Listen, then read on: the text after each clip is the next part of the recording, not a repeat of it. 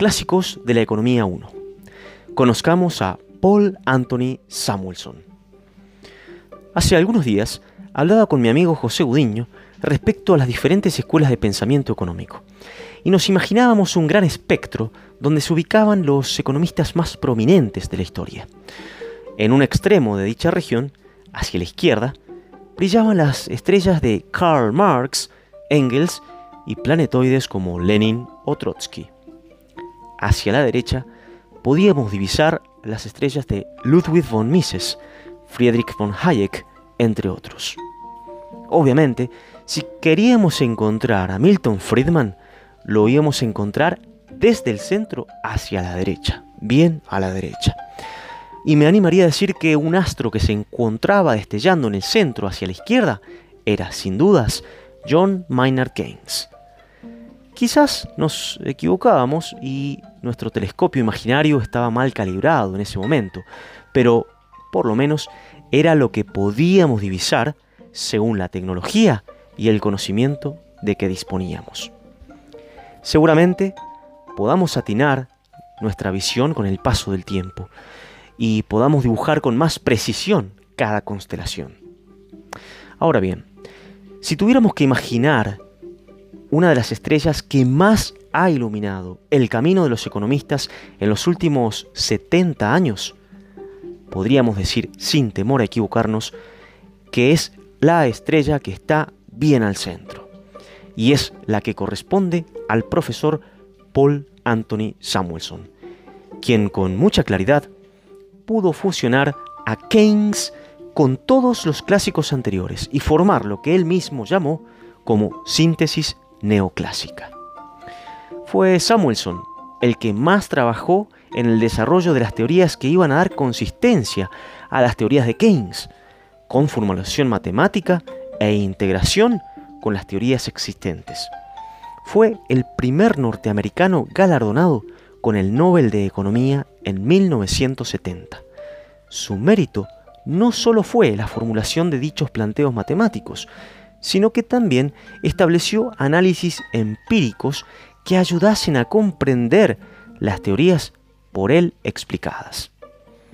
Su célebre manual de economía fue el medio principal con el que el profesor Samuelson pudo popularizar las teorías keynesianas, haciendo uso del modelo ISLM y amalgamándolo con la visión de la microeconomía neoclásica previa. Su obra sirvió de base para integrar de manera armónica todo el conocimiento económico existente hasta ese momento, uniendo la visión microeconómica con la macroeconomía. La sofisticación de su análisis a través de los métodos matemáticos hizo que la economía como disciplina de estudio fuera categorizada a niveles cercanos a cualquier ciencia natural. No obstante lo cual, el mismo profesor Samuelson era consciente de las limitaciones, ya que admitía que la economía no es una ciencia exacta. Si tuviéramos que encontrar a un economista que pudo reescribir con lenguaje terrícola la teoría keynesiana, poniendo en evidencia las limitaciones del mercado y exponiendo la necesidad de la intervención del Estado, el profesor Samuelson sobresale destacablemente es uno de los pioneros que define el rol de los estabilizadores automáticos, que permiten a una economía moderar o suavizar los ciclos económicos. Es uno de los primeros que aborda la teoría de los bienes públicos y también la teoría del bienestar, entre otras cosas. Cuando hablamos de la teoría keynesiana, debemos referirnos más al desarrollo teórico de Paul Anthony Samuelson y no tanto al propio Keynes.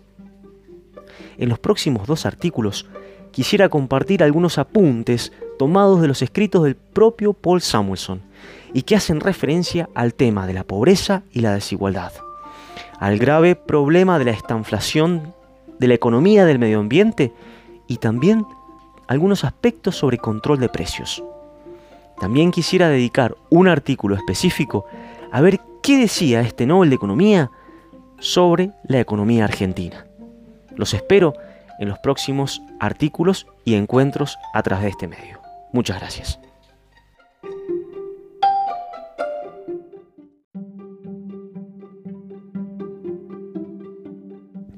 Clásicos de la Economía 2. Samuelson y su visión sobre los grandes temas. En este artículo citaré algunos postulados del profesor Samuelson sobre temas de gran relevancia en el mundo económico. En una serie de artículos publicados durante la década del 70, Samuelson manifestaba su interés en diversos tópicos, a saber, pobreza y desigualdad, estanflación, control de precios, control gubernamental sobre el mercado de divisas, economía del medio ambiente, entre otros. Basándome en el hermoso libro Economía desde el Corazón, de la editorial Hispamérica de 1981, voy a recoger a continuación lo que este Nobel de Economía pensaba sobre los temas citados precedentemente. Pobreza y desigualdad. Samuelson mostró sintonía con algunos postulados hechos por el entonces director del Banco Mundial, Robert McNamara. Sostenía que el Banco Mundial había estimulado con éxito el incremento del PBI de algunas naciones pobres, instando a la utilización de incentivos de mercado y de algunos criterios basados en medidas de rentabilidad. Samuelson reconocía asimismo que el señor McNamara tenía una lúcida visión del problema y que estaba convencido de que las fuerzas del mercado no podían por sí solas mitigar la desigualdad flagrante y la pobreza abyecta. El profesor Samuelson mostraba sensibilidad ante estos problemas y se reconocía a sí mismo como parte del grupo de economistas que abogaba por la mejora en la calidad de vida y que siempre era deseable aspirar a una reducción sostenida de la desigualdad y a ampliar la igualdad de oportunidades. Sabía que no se trataba de una tarea fácil. Por ejemplo, no podría lograrse demasiado persuadiendo al Congreso para que elevara el salario mínimo a expensas del rendimiento del capital. Eso podría significar una mejora efímera, pero quizás perjudicial a la larga, si los incentivos no eran los apropiados. Cuando se refería a temas de igualdad de oportunidades, Samuelson tenía muy en claro que el mérito no lo era todo cuando una sociedad no trata a todos por igual. Por ejemplo, llegó a escribir lo siguiente en uno de sus artículos. Cito, Estar en la pobreza es ser viejo, ser negro, no haber recibido instrucción, ser mujer y cabeza de familia. Los cambios en la composición de la unidad familiar resultan ser factores cruciales. Dice la Biblia que nadie puede argumentar su talla en un cúbito por pensar en ello. Tampoco puede usted hacerse blanco, joven o varón y económicamente acomodado siguiendo un curso de Dale Carnegie de autoperfeccionamiento o decidiendo ser enérgico y ahorrador. Fin de la cita. Como lúcido economista, abogaba por la generación de incentivos que ayudasen a la igualdad de oportunidades, pero asimismo instaba a evitar el mal uso de estos beneficios, ya que la limosna o plan asistencialista conllevaba distintos riesgos. Sin embargo, él no restaba importancia al mérito de las personas, ya que celebraba el gran progreso de los individuos y sus familias en la Alemania occidental y en el Japón de la posguerra, expresando con claridad que todos los progresos de los campesinos y trabajadores provenían de su tenacidad y decisión. Pero todo era posible en un país que trabajaba sobre la base de la previsión y de crecimientos sostenidos de más del 10%. Esta inflación. En el tema de esta inflación y en general sobre la confección de política económica, Samuelson sabía muy bien lo difícil que es caminar en la cuerda floja. A veces, para lograr objetivos de crecimiento y baja inflación, debían adoptarse posiciones intermedias en la aplicación de recetas, que combinaran distintas dosis de política procurando una compleja solución de compromiso. En relación al grave problema de la estanflación, decía textualmente en un artículo de 1973, cito, ha de rechazarse el consejo de que lo que se necesita en el país para quebrarle la espalda a la inflación es una recesión salutífera. Los controles de precios no pueden hacer desaparecer la escasez de carne o combustible. Pero desechar el programa de control es un remedio que puede traer consigo una reactivación desastrosa de la hoy calmada espiral salarial. Vivimos en tiempos de histeria, pero lo que hace falta en la esfera económica es tomar decisiones serenas que no pretendan acabar con todos los problemas de la noche a la mañana. Fin de la cita.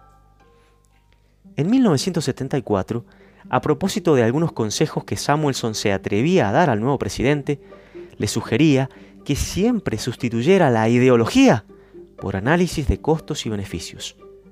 Más adelante, en un artículo de 1980, sostenía lo siguiente. Cito, Yo por mi parte lo que temo es la estanflación. No veo indicios de que estemos volviendo a la estabilidad de precios. La preocupación por la recesión se convertirá demasiado pronto en preocupación por la recuperación. Pero, ¿quién prometió alguna vez al economista político que la vida sería un lecho de rosas? Si el próximo presidente decide combatir la inflación mediante un programa resuelto de austeridad fiscal y monetaria, la recesión será profunda y prolongada. Ojalá hubiese una nueva escuela del lado de la oferta en que se pudiese confiar para controlar la estanflación, pero no la hay. Debería informar de que existe una nueva escuela, la escuela de las expectativas racionales. Sus miembros son optimistas y creen que la inflación se puede eliminar con poco esfuerzo, si el gobierno es capaz de convencer al público de que está decidido a eliminarla. Pero ni la historia ni la razón nos tientan a apostar por ellos. Fin de la cita. Es interesante notar en el párrafo anterior que el profesor Samuelson estaba anunciando la llegada de la nueva escuela, la de la Reserva de Federal de Minneapolis, que era muy incipiente y que consistía en que un gobierno puede eliminar la inflación sin demasiados costos en términos de crecimiento, siempre y cuando se aplicara una política creíble por el público en general.